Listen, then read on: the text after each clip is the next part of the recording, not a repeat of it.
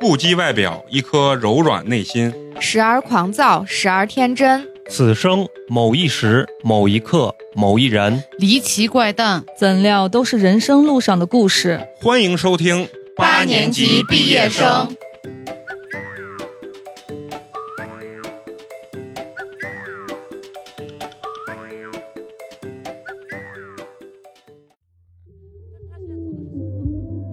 哎，多少都是在。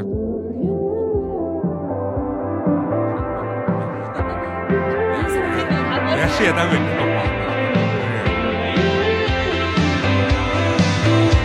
Woke up to the dream I have of you. Can't stay here forever. I gotta make a move. Care to indulge? 好，非常高兴，又是全新的一期八年级毕业生。我是无法参加考试的美工，你们好吗？大家好，我是花花。大家好，我是陈同学。大家好，我是肉葵。哎，高兴啊！为什么这么高兴呢？因为今天天气非常好。嗯，自从暖气停了之后呢，西安的温度又变到零度了啊！ 我也不知道为啥，前一段时间把我热的二十多度，结果十五号一停暖气，然后温度一下骤然降到零度。西安满哎三十减十五嘛，那你仔细回忆，每一年都有个这个过程，但每一年都会觉得，哎呀，怎么咋又是嗯这样子？了？直接给我一种暴击啊！就是我当时有暖气的时候，我就在家我就金钩子，你知道吗？哎，然后我就觉得，我就觉得我身体素质特别棒，我是一个特别不怕冷的人。嗯，结果呢，发现那原来是暖气护体，结果这两笑啊假象，这两天一停，然后一冷，啊真的把我厚的那种在家穿的睡衣啥嗯都都都拿出来了。咱们现在有的时候这样的一体验啊，就能体验到人家南方人没有暖气这个痛苦对，嗯，阴啊，冷，比这边儿就更是刺骨的那种。啊、而且前两天又是沙尘 暴，然后光机干到西安，然后整个都黄的，然后呢、嗯又开不了窗户，他妈的又冷，那种感觉好凄惨啊。然后呢，咱们今天呢特别高兴，什么又是要聊一期咱们这个系列性节目，有点东西嗯，啊，非常兴奋，是不知不觉咱们这个系列啊已经做到第六期了啊，六六六，也正充分证明咱们这个电台恬不知耻的存活了很长时间了啊，而且恬不知耻在聊一些这些有有的的没没的的话题，嗯，而且在准备这一期的这个有点东西的时候啊，我准备这些主题啊，包括内容的时候，我就觉得咱们就会变成叫什么八年级零距离。啊今天我们依旧是要挑最近几个非常有意思的这个热点话题，一起来共同探讨探讨。为什么这期要聊这个有点东西这个主题呢？也是应咱们这个花花老师，就是说非常想聊的一个热点话题，就是有关于咱们最近要实施的这个，呃，学生的这个课后延点的这个新闻啊。因为这个话题好像是之前一直一直在说一，直在说，说的是时间比较长，嗯，包括好像初中小学、高中好像都有这个要要课后延点的这个话题啊。嗯，主要是小学跟幼儿园。对，因为像高中什么孩子可能都有自理能力，他自己可以回家啊或者怎么嗯样。嗯对，小学跟幼儿园呢，这个小孩是确实是需要父母或者有监护人陪同，对，嗯所以来说他争议会比较大一些。嗯，聊这个话题之前呢，我昨天晚上也是连夜啊，非常敬业，连夜呢在网上查了一下这个，包括这知乎上这个论坛呀、啥，基本上可以说是骂声一片啊，骂声一片。但是我认为它肯定也是有好的一面的，因为骂的点你在哪儿呢，看到的是骂声一片吗？对骂声一片骂的点在哪儿是骂呢啥？骂的点就我给你举，首先说是老师觉得自己很的累，很累，工作时长长了，因为我老师一般都六点多就出门儿，你延点之后至少得延到六点钟吧，嗯老师一个对时，就完十了以二后个小时以上。到然家后都八对点老了嗯到家八点了，这是老师的一个不好的一个地方。但是呢，同时呢，因为你延点你要收钱，嗯，老师的心态又是啥？其实是收钱对于我们来讲并没有收到钱，嗯，但是家长对于老师又嗤之以鼻，觉得老师象征变相起来的收了我们家长的钱来给学生进行所谓的补课或者说课后这个延点。对，但是其实老师很冤，嗯对？吧？但是家长这个这这方面呢，为啥吐槽的原因是一是觉得收费了，有些家长，当然这个我认为他的想法不对，他认为老师就是园丁，老师就是蜡烛，老师就应该一分钱不收陪我娃学习。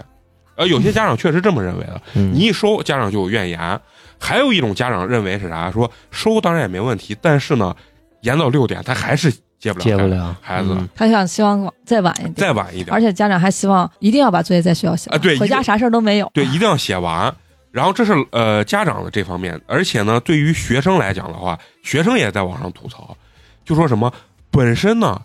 你延点是让我们在学校把学这些作业解决完，对吧？但是呢，因为中国现在竞争力很大，变成上课，变成上课了，只要延点，老师就要占你的课堂时间。嗯结果家长跟学生抱怨是，作业更我回家之后作业更多，而且还是写不完。嗯所以说这多方面有吐槽，但是肯定也有好的一方面。但是我认为任何一个政策的实施啊，起初都是骂声比赞同声要大的对，改革一定是这啊样，啊，这是是要大的，因为不破不立嘛，对吧？嗯咱们今天拿出这个话题呢，其实就是想让花花呢从老师这个角度，包括咱们从不管是学生角度还是家长这个角度，都来聊一聊。就你刚才说骂声一片，我很惊讶，因为我我所刷到，不管是抖音呀，还是微博上、知乎上，所有的家长谈官相庆，太高兴了，你说的这个成语，我完全没听懂它是什么意思啊？就很高兴的意思，啊，那那你就在这么说庆祝，啊就家长巨高兴，骂点只纠结在钱上，嗯，啊，那那骂点我重要在钱嗯，重点在但钱上。但是我看的相对来说，就是骂的确实比赞同的多，也不能说是骂吧，就是槽点，就就是是吐槽。对觉得这不好那不好有问题，对你说家长拥不拥护让孩子在学校把作业写完？他当然拥护，但问题是其中有很多问题让他觉得槽点很多，嗯然后嗯包括还有一些什么，我认为他们可能是办小饭桌的、对托晚班的，你知道吧？对，嗯就就是为什么？就是抢说他们生意了，就是你明显感觉到他他会给你非常有逻辑性的在吐槽。我认为这要么就是所谓的学者，要么他妈的就是牵扯到他的蛋糕个了。人利益对啊，个人利益了，因为现在很多是小饭桌，但是有很多已经机构成规模性的这对种连锁，连锁的，嗯对于他们来说是致命性的打击。对所以在网上我看到很多所谓的咱们说那种吐槽，我认为就是水军，他们那种太有条理性，就反而像假的。让咱们花花先跟咱聊啊，从你们教师的这个角度来，怎么看待这件事情？其实，呃，这个事情已经好几年，从大概就是一一六一七年吧，嗯，先是开始试点一至三年级，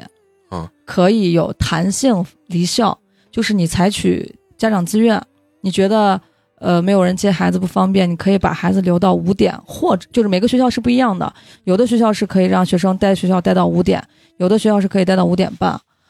这个东西刚开始的时候，一个班，比如说啊，四十个娃，得有三十八个娃报名。啊，就家长就觉得我先把名报上，啊，但是我娃去不去再说，再说。嗯，但是问题就是你牵扯到一个学校管理的问题，因为你把娃给娃报上名了，老师每天要点名的嘛，嗯那你娃今儿去明儿不去的肯定不行。啊，所以像后面这样筛筛筛筛筛，大概一个月之后，你就发现一个班也就是十来个娃，因为也也没有啥五点骗这件事情对于下班儿啊也其实没有啥太大的帮助，嗯人家有时间接的，你三点也能接娃，没时间接的六点也接不了，啊，所以其实对他们来说影响不是很大。哎，你一说这个问题啊，我在网上看有个家长在吐槽啊，我我觉得他应该是家长，啊学校为啥不能朝九晚五或者朝九晚六这个时间让孩子上学？为啥一定要比如说七点钟或者七点半就开始早读上学，然后到下午呢没？有，是八点。咱们所有正常的上学时间都是嗯八点。七点多你要送去，呃，七点半到校这都是各个学校的恶性竞争。哦这不是国家哦就是咱们，你回忆一下你上学的时候是不是就八点？我跟你说，我爸啊，比如说七点四十上学，我跟我爸七点二十才醒来，然后我爸当时骑那二 八大杠，飞奔二八大杠，然后把我放到前面杠上，你知道吧？就咱小时候放杠上，然后我爸骑自行车，咱们叫骑单车，啊是闭着眼睛睡着觉，自言自语，然后骑着。我说有多啊慢？嚓，闪电是吧？ 不如你就是就是那个动凤凰动物就城里闪面电那个，就是那个闪电啊啊啊啊啊！就是就是这种速度，我一点都不夸张。你知道爸在前面急着，然后我说爸，你能不能快点？我说好， 能比那快了他妈的一两秒钟时间。我跟你说，我小学那个迟到次数简直是登峰造极。 啊，就是嗯所以就记一记，你准迟了几次就行了。对，我记着是啥？是我我记着我小学应该是七点四十早读，然后八点钟正式开始。对我我一直记我记得是着上学就是七点半到校啊，我嗯是七点四十，我记着是。嗯我早一点是到学校门口，我跟陈同学那学校胡辣汤啊，我说的八点是正式打铃的时间，不嗯就对是啊是第一节课是八点打铃，第一节课。不是我不是，我上小学的时候早读是八点，我们没有哦，那那你们比我还是确实晚一点啊，我们是早读八点，啊。没有说哦我七已经点。不记得了。嗯就我认为，如果说啊，就是说小学八点半孩子到校啥，我认为是比较合理的，嗯因对为你把小孩一送，家长刚好上班儿对，啊，也有但是这我样子们的八学点校半上班呀，大学学生是八八点点半上课八点半上课，啊，就我们啊八对点对半对前要到岗。就是所有的很多单位都是八点半上对班啊啊，朝九晚五的不不多朝，九晚五很少，嗯，不嗯不是很多。反倒几点私去都企行好像可能朝九晚五，就所谓的朝九晚五嗯，你他说们的下班朝九晚晚嘛五多，一你可以点上班也。对对晚一点。而且你像公务员说朝九晚五，他九点就要坐到那儿开始了，他肯定到岗时间应该还在八点嗯半。对，，八点八点半。啊，那就是你认为这个学校这个时间还相对是可以，早上是其其可以实的正常的学校时间就是八点钟，八点打铃，啊，但是是由于反正至少从我上学那会儿开始啊，就陆陆续续会听到周围的学校开始，恶性的呃，早读，比如说本学校本学校内，我们老师要求八点，你铃铃声响之前进学校就行了。啊，哎，隔壁班老师不，我们班娃要多学七点五10分钟啊多学二十分钟嗯，七点四十就要进教室门儿，谁七点四十之后进教室门儿就算迟到的。啊，就这种恶性竞争慢慢开始就，你就看着延七到点四7:40十、七点半，就慢慢是这样子。那真那真的太痛苦。那为啥下午不能时间长一点，要早上时间长？因为你要问咱父母辈儿的话嗯，他们其实下午放学时间也很正常，就四五点下放学。啊啊但是到咱上学那会儿，好像有学校甚至两点半、三点、三点、三点半就放学了。哎，对，我记得我原来上学是周三，老师下午要开会还是啥，我嗯那放很早，是三点四十就放，只上两节课。哎对，呃，早上四节，下午两节，好对像也是我对们好像也这样。但是我周一、周二、周四周五就是就是正就常三的节，课，我们是四节课，下午四节课。啊，我们要上到五点。那你们学校好厉害！ 我印象中啊，我嗯我上学那会儿就是，一般就是下午两到三节课，最多三节但课。他们小学确实好，我觉得嗯，好小学就是对放的晚一点。而且我记放着学原来上小学就有延点班嘞，对，就是啊最后那两叫节自习。第二课堂。就叫延点班，我我们们叫原来延就点班叫延点班。你们是上啥哦呢？就文化课嘛？我我我是你们这学校太奇葩啊了，怪不得学校好呢。我们上面写的是自习，但是老师对绝逼给你上。但 就是讲课啊。我们不是，我们是我们上学那我上学那会儿啊，是每天下午只有两节是正课，正课就是正式上课的。啊到第三节课的时候，那叫我们叫第二课堂，其实就是现在小孩上的社团。他给你很多那种艺术我们没 有啊。那有哦低年级的时候有什么围棋班、象棋啊，班、对，就类似于这种的。我记得我当时是鼓号队的嘛，然后一到那鼓个号队点儿不土是豪队，啊就要那去不是。给那是人家家学校的训练训，练练不大是班唱儿对，啊合唱班啥，那咱俩一样，我也是。陈同学当时参加那个鼓号田队径，田径啊队有，鼓号队，你是我也吹吹小号的你，看我我就没硬拼上人家吹小 号，你当肺时活量 不行。不是说我嘴漏 风，说就是他不是要把那个嘴反正漏风，我就求人家那个大队长，就是那那主任，我说哎让我弄一个肉，然后说那你就敲大叉去吧，我就哒哒哒哒啊哒，就对我知是道那个你们学校是真的真抓得好紧，嗯嗯我们就是因为我上的学校虽然不是没有你们学校那么好，啊但在西郊它也是个好学校。啊但是哦我们也只上两节文化课，剩下的就是小孩儿啊，对活动课了。啊呃，三点三点半放学，是因为之之前不是咱咱小时候搞减负嘛？啊对对这个大家都一啊样嗯嘛。这个咱小学时候开始搞减负，专家说不能让孩子在校时间太长，啊，要孩子快乐学习、快乐生活，所以孩子在校时间就变短了。这是专家说的哦那现在呢？这个延点，啊，他妈的也是专家说的。但是时我代不一样。但是现在的那延就跟二胎点一是样解决了家长的接送问题。对，啊而且包括孩子写作业，啊所以这会儿就是现在的专家就不考虑孩子，现以前的专家只考虑孩子，不考虑家长；现在的专家只考虑家长，不考虑孩我就说子。，当时我记着咱小时候减负那一波啊，也是骂声一片，对呀、就是说越减越富，负负得正，对这都是口号啊是对吧对对？其实我个人认为啊，人家的政策很多地方都非常好，但问题是落到具体学校的时候，学校就像你说的。学校有竞争，你学校上自习，那当然咱大家都上自习，那嗯谁都别说话。但凡有一个学校你敢他妈上课，那完了，别的学校都得上课。对你上一节课，我就要上两节不，课。这个东西咱抛开学校的竞争不说，嗯，你就拿最基本的说话，谁看完呢？老师看完，那对啊，那我早上七我六七点就要到岗了，我七点就上班，正式就工作了，啊然后我下午七点还下不了班，啊，就是老师也这个工问题谁解决？我不想多发钱，你一个月给我多发两千块钱，我不想要。工作者的心声嘛，对不对？嗯，现在老师跟就是学校、家长这三方有时候关系就很矛哎也盾，也很紧张。嗯，其实咱要平心而论，站到一个宏观角度上来说，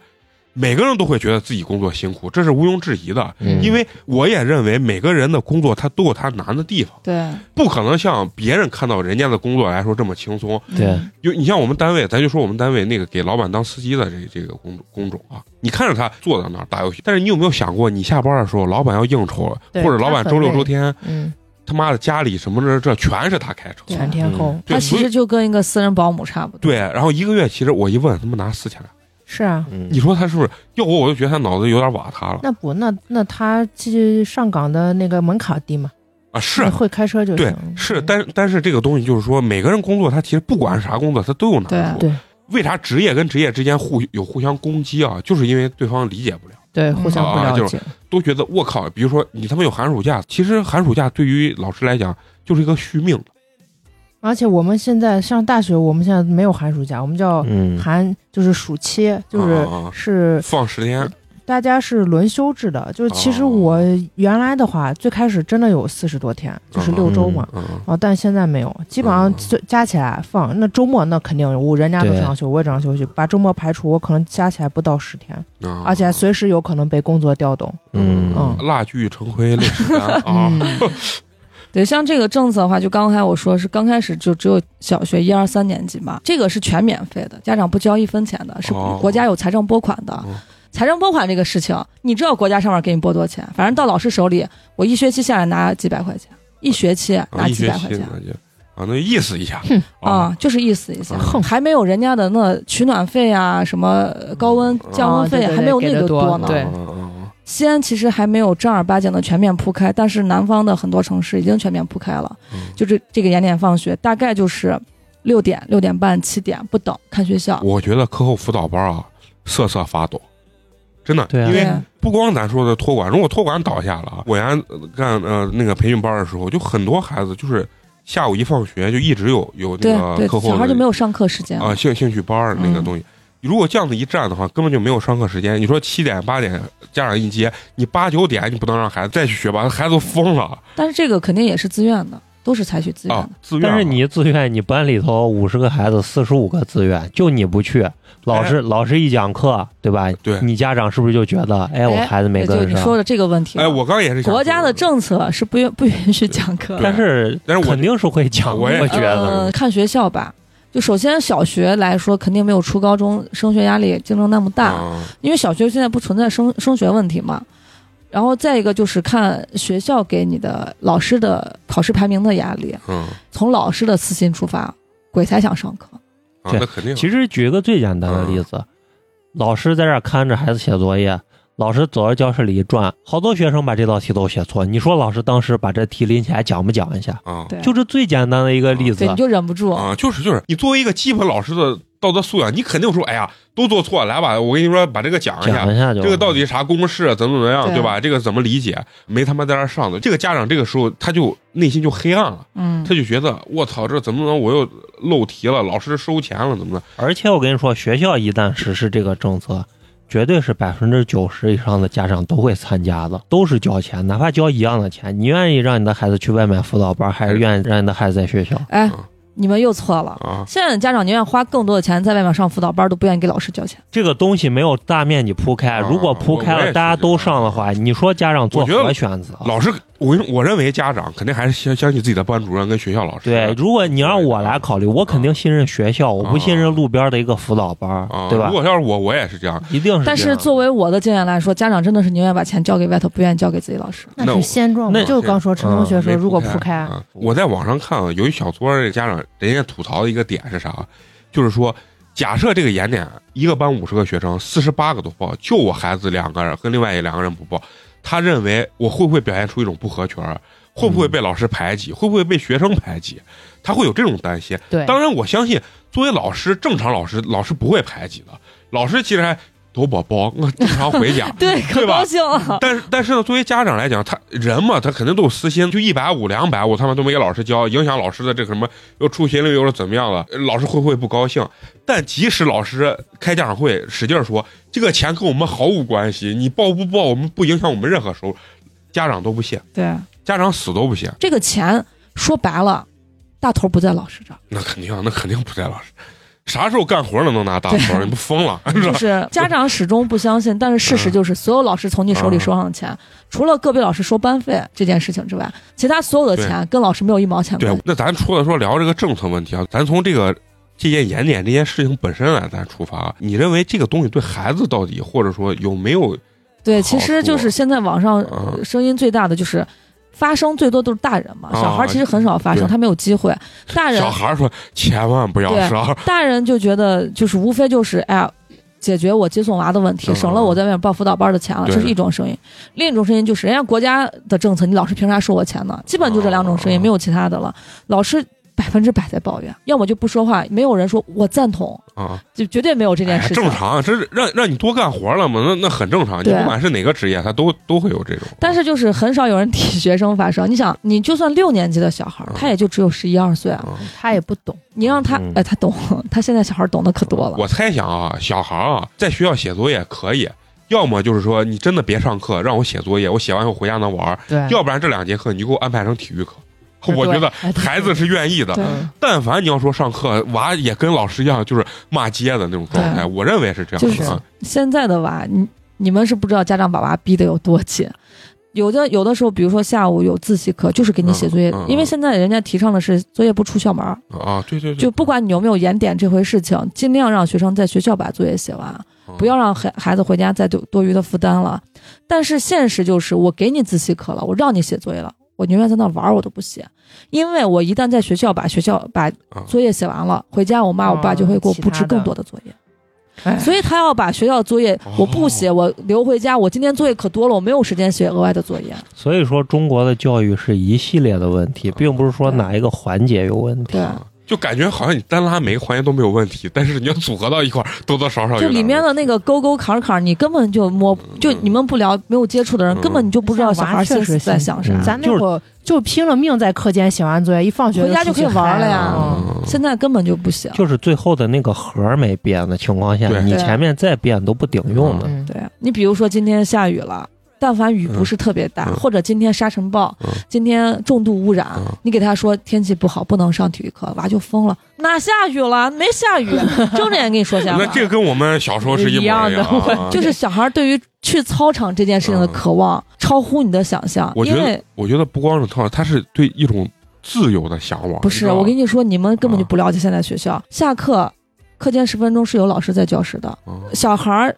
除了一楼的娃可能能去太可怜了操场上转一圈之外嗯，二楼到四二楼以上的娃就基本上是不可能去操场的，嗯，他连楼都下不了。铁窗泪，知道吗？妈这呀，对，就是铁窗，我们的、呃那个走廊就是拿那个铁护栏焊起来的，嗯害怕出事儿嘛。 那我觉得娃肯定不想在学校待着，真的太像你你就说你你听，你光听，你不用待一天，一你就天听一下，嗯你觉得憋屈不？我跟你说真的，原来我不是因为学艺术的，我是考艺术生嘛。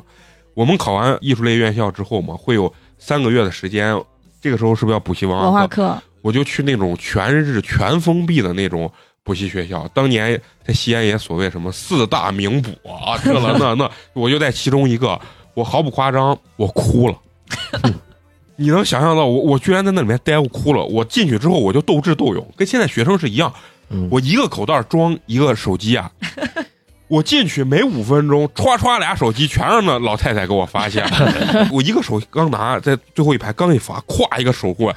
然后我想着是那个啥，我还这不还有个手机吗？我就晚上在我的那个床板上，被窝里，我操，正玩着，啪，直接就给我掀开，我根本不知道他们是咋咋那个发现的？发现啊 的。最后你知道啥？监控吗？就不是监控，是我当时放在口袋里的时候，因为他不能有，个印儿是他吧？哦不能翻学生的这个东东西西，。但是呢，他已经瞄上我这个人 了，他已经知道我有两个手机，因为他能从外形看出来，这这绝逼就是个手就机。鼓鼓囊囊。我像现在小孩的这个状态，跟我当时的感觉是一模一样的。对，小孩儿真的，我我我都觉得小孩儿可怜。嗯你想，我们学校就这个排课非常的奇葩。我给你报一下我这学期带的课，我带了语文、体育、你还带体育综合、科学，我带了四门课。体育是一周四节课，我只上其中一节。我们班一周四节体育课，四个老师上哦，。你们现在有四节体育课，现在体育课非常那很多呀不要体育老师了吗？不是他有专门的体育老师，但是可能分不过来，啊他就只能让其他老师顶他一节课，顶他一节课这种。哦就四节体育课四个老师上，反正也是自由活动嘛，嗯也就是你像我的话，因为我确实只觉得小孩特别可怜，啊嗯我的体育课包括有的什么综合课了啥了的，我只要没有特别紧的学习任务，我都让他们去操场玩儿。哦，就这，我我觉得我已经很开明了，很很仁慈嗯仁慈了。每到综合课、科学课、体育课的时候，总有学生提问我：“老师，下节课咋办？”每一次，每一次，那就娃就是这，这很啊就是正他明明知道我的体育课都让他们下去玩了，嗯他还要问一下我，因为他不确定，常他害怕哦害怕失去他最珍贵的自由啊。活就动嗯我跟你说，娃真的太可怜了，你就觉得他们贼心酸的，本来已经这么可怜的孩子，让他再在学校本来待一现会在儿，比如说现在四点放学，嗯嗯嗯你让他再关两个半小时，关到六点半，嗯，你说他疯不疯？ 说这么多啊，其实咱也只能是吐槽啊。而且我看还有的学校，因为他这些东西都是要征求家长意见的，嗯，现在所有的跟学生相关的、跟收钱有关的，嗯嗯，全部都是要发告家长书的，嗯哦或者是家委会在征求班级内所有家长的同意的。，嗯嗯嗯而且现在你知道家委会这件事情，不是咱们以为的，就是一个摆设。像职位美国的那个工会一样啊。现在你知道，有些学校家委会是有办公室的，他每天去轮流坐班的，就没有工资那种轮哦轮班的那种。但凡是愿意干这些事儿的人，没有说是真的愿意操学校这些心，他是为了让娃在学校多获些荣誉，都是私心。嗯就我这人比较阴谋论，我觉得这人一定有灰色收入，会有别的家长给他上供。就是学校不给他发工资，有人给我发工资，不好嗯意思啊他们是你说不缺钱，啊，你说的这个很有可能 啊，但是大部分我相信大部分是啥？有钱有闲那种人，对对，嗯大部分就是有钱有闲的。你像，因为幼儿园我比较清楚，幼儿园它也有那种，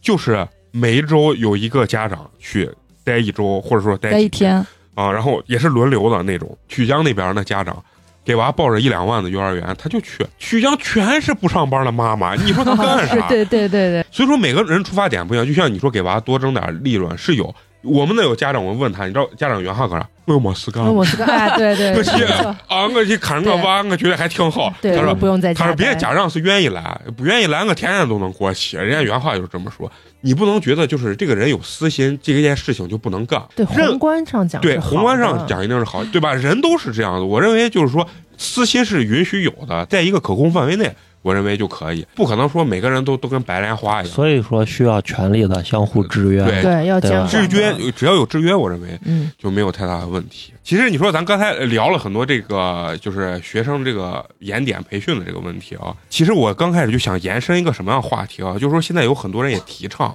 取消这个英语主课的这个地位啊对我也听到，哎。就这个点，其实我有点闹不明白。其实打我内心来讲啊，我我先发表我个人意见，我认为英语非常重要，真的很重要。毕竟来讲的话，英语现在是一个你比较有利于打开你眼界和外界沟通交流的一个很好的一个工具。对，嗯，我觉得，如果你有这个能力或者条件的话，还是需要去学这个英语，而且并且把它学好。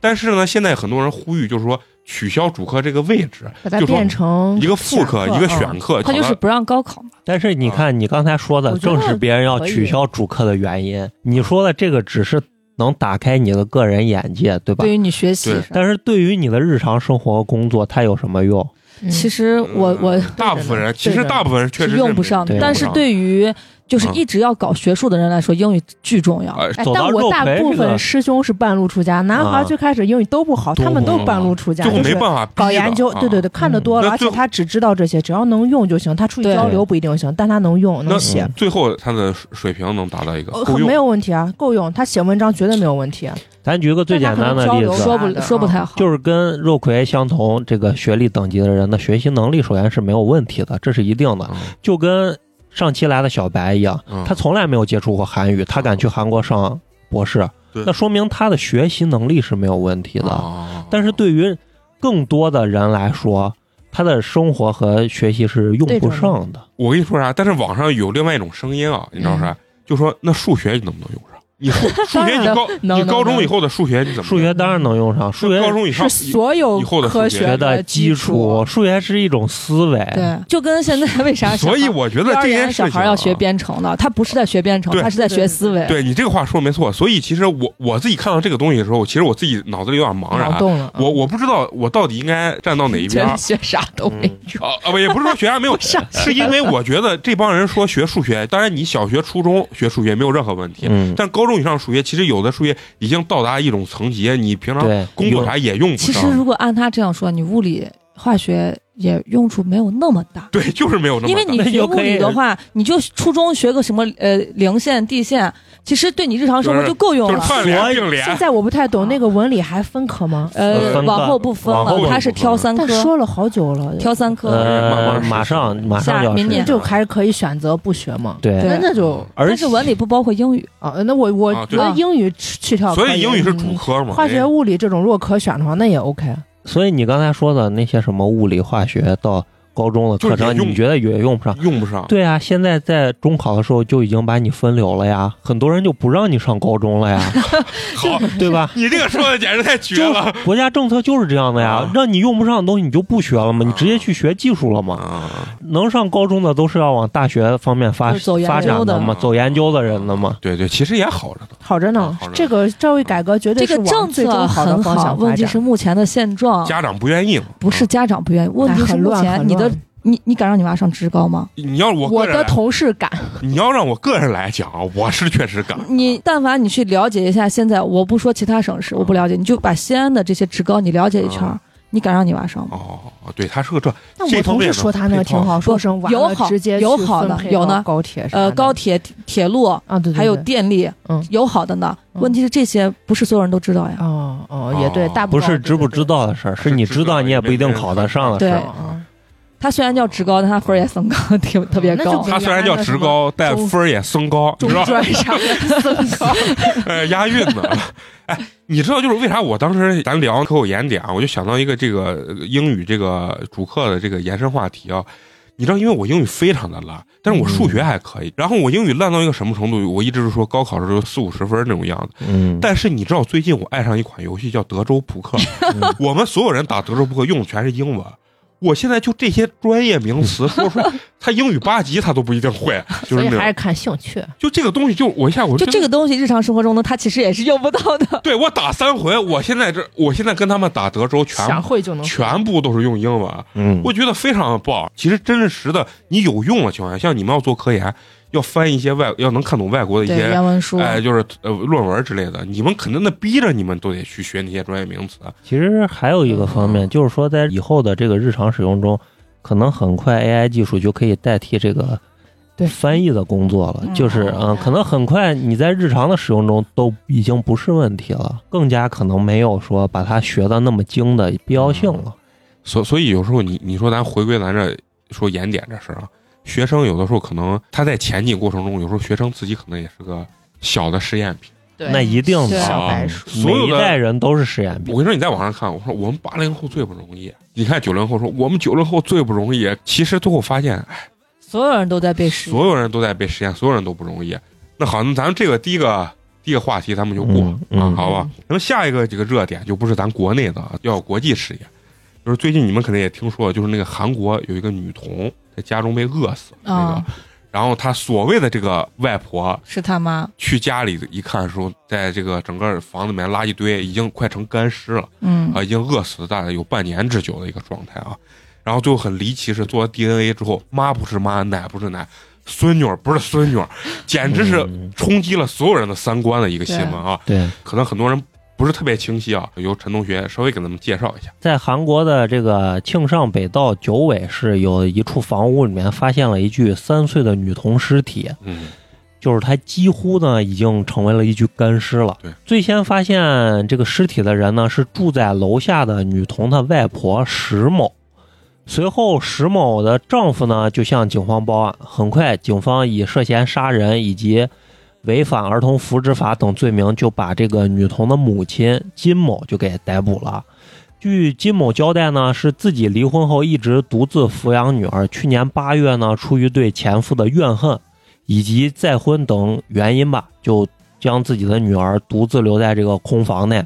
离家出走数月，就等于把自己的女儿活活给饿死了。哦啊据悉呢，警方当初认为这是一起简单的单亲母亲出于对前夫的这种怨恨，故意对孩子不管不顾，致孩子死亡的刑事案件。但是一个月以后呢，案件呢出现了离奇的反转啊、哎对，警方经过 DNA 比对呢，发现这个死亡的女童呢，生母竟然是这个外婆石某，就是奶奶其实是妈，就是姥姥其实是啊妈。姥姥其实是妈。对，然后据警方推测呢，石某和金某，就是一姥姥和这个母亲呢，应该是在同一时期怀孕的，并且生下的女婴。石某很可能将两个女婴进行了调包。不过，虽然在 DNA 这个证据的面前呀、石某依然不承认自己有生过女儿，而且呢，也没有任何的医院留下石某产女的记录。据警方推测呢，石某应该是找的黑诊所，或者说是把这种产婆请上门来生下的孩子，就是没有留下任何的医疗档案。嗯，并且把他的孩子呢委托给寄养人进行照料。警方为了找到这个饿死女童的亲生父亲，对石某也进行了大范围的调查，因为她不是和自己的丈夫生的孩子，刺激啊！那那她丈她怀胎十月，她丈夫都不知道吗？不，她以为是可能以为是自己的娃嘛，就是我觉得不太是可能吧。新闻里没有报道这这没段儿，没有有可能没有他俩分居哦，或不者然也不会弄走。啊对她把娃弄走了呀，哦送给别人了呀。就说石某为什么在长达十个月的时间里，能隐瞒自己怀孕的事儿，然后并且生下孩子，她的孩子到底是在哪生的，到底有没有人对她进行暗中这种帮帮助助，嗯现在都还没有调查出来，还在一个侦破的过程当中。后续的话肯定会有反转，因为太复杂了，因为我跟你说啥，这新闻里面有一个没报道啊，然后我是看知乎论坛上 啥，哎，人家说啥这个呃石某的女儿不是金某，说金某可能不是他的女儿，是他的妹妹，不是哦她生的，对，不是他生的，其实他俩是兄妹啊，不是呃啊姐姐妹姐妹，那就是他妈生了他俩，对但是假装是是她啊生了小的，对啊，太乱了。我想起来一个台湾电影叫《血观音》，但是跟这个是反的。那个电影里面是母亲生了两个女儿，一个大一个小，其实小女儿是大女儿的女儿，啊，对对对，就是这，就是很乱。哎，哦对，基本上就是这个意思。那就其实我觉得这里面不管是石某还是金某都没有一个好玩意儿。嗯，全然恶人。啊，就是全员恶嗯，人，而且因为还有一个问题，真正把这个孩子杀死的，实际是金金某某啊。韩国不应该是一个很潮湿湿润的地方吗？嗯为什么会是干湿？不应该不会腐烂吗？那这个就不知道 不了。知道了，但嗯是这个就是我当时看了之后，我就感觉三三观被击碎了， 对啊，就是感觉电影导演也想不出来他这种们是不是东西信教，所以不能打胎？还是只我对自己韩国猜测啊韩国是不不能能打胎不能打啊你看就没听小白那一 期，小白专门说了就是我很疑问啊，啊，就是咱也想不通他为啥把俩婴儿调包。想让他养想自让己的对自己的想娃嘛因为自己的孩子不能养在身边嘛，啊，他是要隐瞒自己怀孕生娃这件事情嘛。然后他把人家的女孩，他把就他送妹的走娃嘛，送走送走嘛，然后要把自己的孩子养在自己的身边也嘛不知。道他知不知道那是他妹。论坛他这么肯定说知道，因为啊他是不是他生的，他总知道。我跟你，说，这个奶奶哦，这个奶奶只有四十八岁，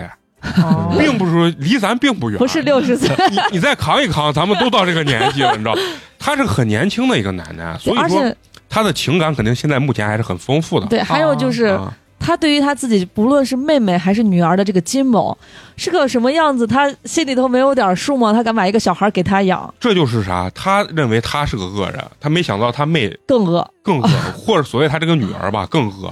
所以你知道，当时我看完这个新闻啊，我我比较疑惑的，你知道是啥不？就是咱经常老说啊，就是什么爸爸妈妈，就是当然都爱孩子啊，嗯，对孩子这个情感肯定是因为男性女性他肯定是有区别的嘛。我就在想，你说作为一个妈妈，你们之前自己想代入啊，作为一个妈妈，她是到达一个什么样的一个情感或者说愤怒点，她能真的把孩子扔到房子里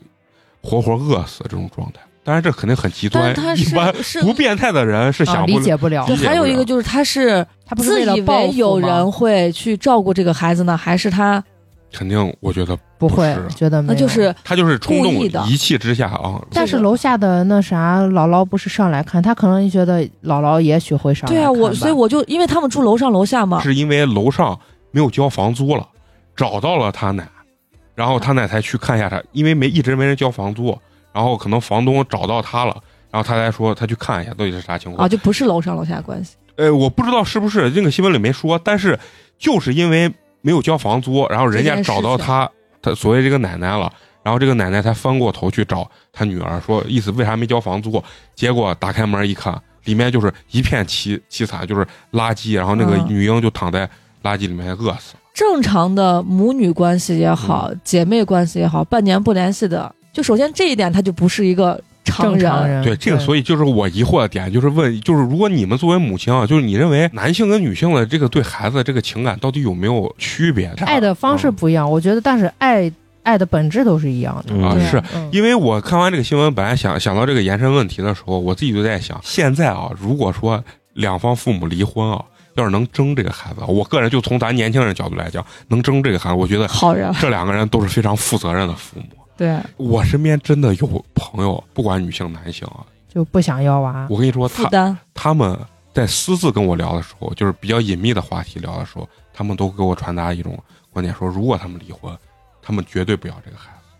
然后你知道，其实当时我内心听到他们这个说法的时候，我内心还挺难过的。嗯，我就觉得，那你们为啥要生这个娃？对啊是啊，真的就是特不别难懂事儿过。生了嘛，就还是个孩子，就没想好为啥要要吧。娃就把娃要了。我的三观里面有觉得是，如果生了这个娃，我认为离婚的时候，两方一定是抢这个娃，这个才让人感觉有点欣慰。就正你知道吗常情况下，正常情况，现在正不正常咱都不敢 说，就是我才觉得会很欣慰，你知道吧？因为我觉得这个东西它不是说养个猫养个狗或者你知道吗共同抚养，也不争不抢啊！啊你你带带谁带，或者我平时就去探望，这是特别和平的那种离婚。对对对嗯，，咱们先幻想一下，你比如说孩子遭遇到什么样的一个困境，或者说他在生活中遇到一些什么样的一些挫折的时候，你觉得你对孩子这个情感或者对他的付出能达到一样什么样的一个层级？就是把感命给他吗？那还有啥？最极端就啊把命给给你，啊，不是，那就是很极端。就比如说孩子，就你能你身体发生生什么问了病题，了，对，如果我要移植我的啥器官给他，啊那就你毫会毫不犹豫的不犹豫，这有啥好犹豫的？嗯家长一般都啊，不是家长，现在让你代入，你是家长啊，你会觉得你会百分之百毫无保留的去去爱这个孩子。说实话，在啊不影响我生命的情况下，我我一定会，但是在就是啊影，响你，嗯，就是活一个的这种，嗯呃你，是要犹豫， 那你比花花低一个层级啊。花花，就是你你是能为他就就我啊我我觉得都不是为自己的孩子，啊就是包括我的学生，因为原原来有一次我真实经历，嗯就是放学的时候，我们学校门口是条马路，放学的时候会有保安把车拦下来，啊然后啊把啊？对，那我个知道路清空，学生过去嘛。啊就有一个车，人家就非要过，啊，对对对，那我就下意识的我就挡到学生跟前，那车离我就一点点。呃五公三公分到五公分之间吧。那这觉得，我觉得这是人善良吧。我也做过这种，就嗯拦了一个奶奶，啊，嗯，对，就把我这俩种都事情撞我，了我还发生过几次，嗯比如说什么门儿呀、啥要拍到学生身上，我就挡到学生跟前。花花整体还是个非常善良而负责任的老师。大人会有天生的对小孩子的对有保护欲嗯，嗯，那但是你咱回过头来，这个案子，那这个案子的父母他就能做出这种让人理解不了所以的他们家都有问题，所以是变态嘛，全员恶人。全对是啊就是有的时候，其实咱聊这种非常变态案子的时候，你知道特别难聊，你知道为啥？因为不懂人你 家。理解不了他是咋想的。哎，有些人其什么实就反社是，会啥啥啥人 格，其实有些人说白了就是自私自我，啊单纯就是觉得孩子是自己的拖累，我就觉得他影响我的生活了，影响我出去玩了，就这么简单。那为啥要生？这很生也不能没打没吗多想嘛。少年不懂事儿，不不能打吗？啊嗯这陈同学呢？就是如果说你你作为爸的情况下，呃，极端情况还是非极端情况？我觉得都可以聊聊嘛。因为我给你举个例子啊，就我嗯我拿我爸来说啊，我我爸也是啊，我跟你说啊，以后你要是有孙子了，你们都不要看，我看你们看我都不放心。我跟你说，我桌子要再把俺孙子磕了咋弄？我都是一点，我眼睛我跟你说，我都不能离开他。就我爸就是这种状态啊。当然，听众们是看不见美 工啊这 个戳眼睛的状 态，对这个形象，就是我爸真的一点儿不夸张。但是呢，我妈跟我说，他俩生我之前啊，我爸属嗯于那种、呀，那咋能当爸呢？啊，那不喜欢娃啊嗯，就是有这种东西，没有感情，就是心块儿的心上的那一坨肉的那种感觉，就嗯生怕他有一点点的那种损失嗯或嗯者受到的那种伤害。站在我的角度吧，嗯我觉得我可能更多的是会和自己和解，就是我一定要做到我心里觉得嗯能过去，对问心无愧。嗯，做到我觉得我尽了百分之百的能力了就就行就行了，啊，首先咱肯定确定，咱肯定不会做出像这个案子里面嗯，发生的这这种事情啊，因为你就算能做出来，你你今天也不可能承认，对吧？ 要不然这呃八年级变态之最啊！但是其实就是平心而论，如果要是我，我作为一个父亲的话，就是在非极端情况下，我我觉得我还是会比较宽松的，我肯定不会像我爸那种，我希望他能受到更多的伤害吧。就这个伤害就是呃，成所长我谓对接受范围内嗯挫折吧，对就是那个范围会大一些。就他自己去啊呃去磕成碰长碰，对对对，就像有原来我不是说过，在那个早教里面，就是原来那个原来我刚开始进早教里面有个校长，有家长就说，哎，你们这人太多了，特别吵，我孩子在那跑跑，我再撞了怎么办？又特别吵。然后那校长就说，那这个就是给娃一个环境，让娃有社交嘛，让娃对习惯于在社会上这样子生活嘛。因为你出去上小学、上初中，包括以后上社会，那社会就是这样，比这残酷多了。那合着你娃都在你你们家里的保护情况下，哎，出去，他说的比较极端啊，说出去他妈后面有个大货车，一摁喇叭，嘚儿一下，你娃死了，对吧？其实这个校 长好硬核呀！对，就当然他知道肯定也不报，知道吧就能说出这样子话，就是当然我我觉得他说的是话虽然特别难听啊，但是我操理不哦操？但是我认为他说的我比较认同，嗯我觉得就是孩子在没有什么大的危险情况下，能接受的东西范围对比你较广不的能家情长况把下是的孩子真的是含到嘴里，你这样就隔绝他与外界的交流了。对，然后他是不是以后在遇到很多事情的时候，他自己内心不是这么崩溃？因为你知道现在就像还聊到呃花花他们这学校，因为他们其实小学很重要，幼儿园小学真的我觉得有时候很重要，对娃这个性格塑造对真特别。你说现在大学为啥这么多人跳楼？我认为就是小学现在老师也不敢管，然后娃也比较脆弱，心里 嗯对，稍微有一点啥咣叽就给一下就跳了，对对吧？不管是学习老师对他的不认可，还是谈恋谈爱，谈恋爱对方对他的不认可，他就能跳楼。嗯，他好像以只有以死才能明志的这种状态。嗯，其实你知道我这个人非常怕死，所以我特别不理解这些勇于赴死的这些人，而且是自己选择自己去死的这些人，嗯他到底遇到什么样的挫折？对于我来说，我要是不考不考虑我我的亲人，我身边的人，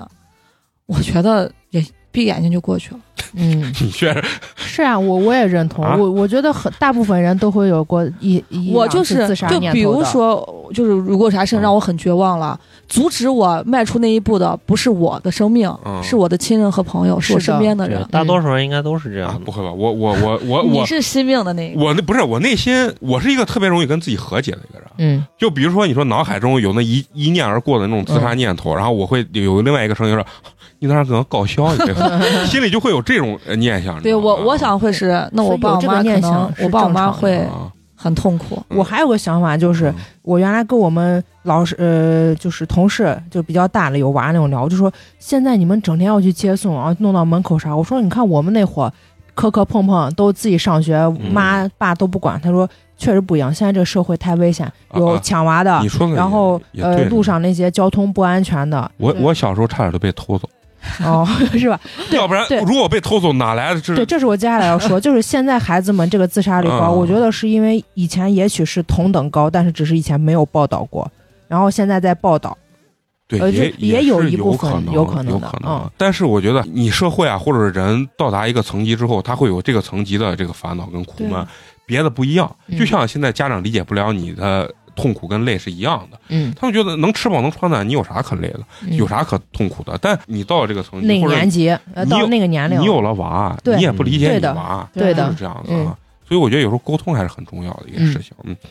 所以说你呢，咱回到这个案件本身啊，我认为它一定是教育出了问题。不说教育吧，就说整个就家生庭活环环境生活环境吧，加上教育，才能造就成如此这种扭曲的这种心态啊。对，因为你知道，就是网上段子，就说我当媳妇儿的时候，让我婆婆折磨的要死要活的，妈等我熬成婆婆的时候，我要折腾我嗯媳啊，我我儿媳妇儿就是这种状态。你说人会不会就是因为自己从小受了非常严重的这种挫折呀，或者说是痛苦，他到时候醒团的时候，他会把这种痛苦的地方成倍的反噬给别人。看人对，肯定有应这该种还是人，有，还是肯定会会的。有，但是嗯有些人相反，对，有些人觉得我曾经遭遭受了这一切，对，我绝对不能让我的孩子或者我身边的人再去遭受这一切。嗯我有个同事，他十几岁，他妈妈去世了，所以他有了娃之后，他对他娃的呵护真的是成倍的无微不至，啊，真的就是啥心都操到了，一点儿让他娃罪都不受，